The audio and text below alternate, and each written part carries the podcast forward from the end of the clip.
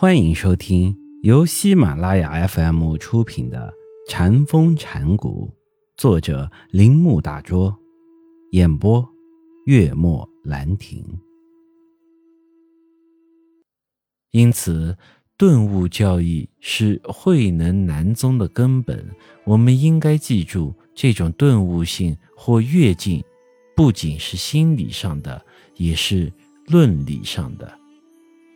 般若实际是一个论理上的名词，表示这种特殊实之过程，即顿见或立见，并不遵循一般的逻辑法则。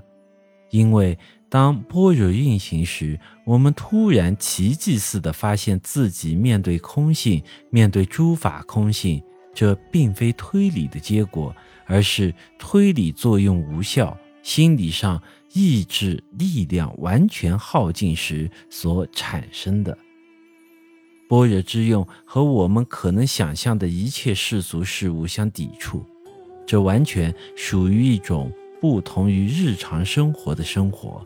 但是，这并非说般若是一种与生活和思想毫无关系的东西，也不是说般若是一种由于奇迹。从某一未知也不可知的根源而来的东西，如果真的是这样，般若对我们就没有什么意义，我们也不可能从中得到解脱。般若的作用确实不是连续的，是破坏逻辑推理过程的，但是般若永远是逻辑推理的基础，没有般若。便不可能有任何推理作用，这在形式上是一种矛盾。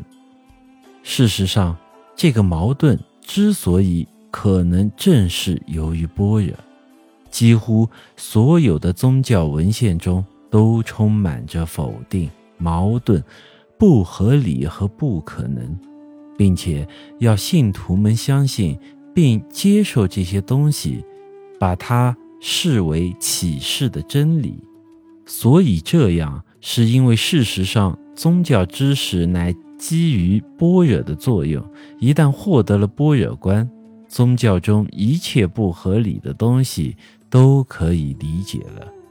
就像欣赏一幅美丽的织棉，织棉的表面有一种使人迷惑的美，行家。也没有办法找出线的错综与复杂，但是把它翻过来的话，一切复杂的美和技巧也就显露出来了。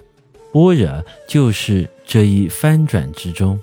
过去眼睛一直停在布的表面，停在唯一能让我们看到的一面，现在布突然被翻了过来。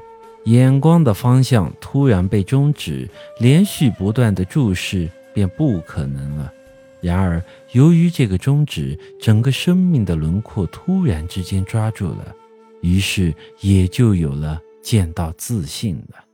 这里我要告诉大家，理性的一面是常在的，同时由于这个看不见的一面，那可见的一面便将它的复杂之美。展示了出来，这就是活动性常见在无分别智上的意义。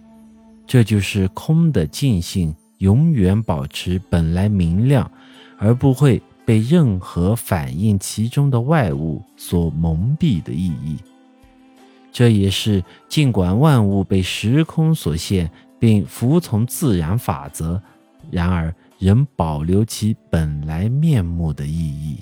本集播讲完毕，请您继续收听。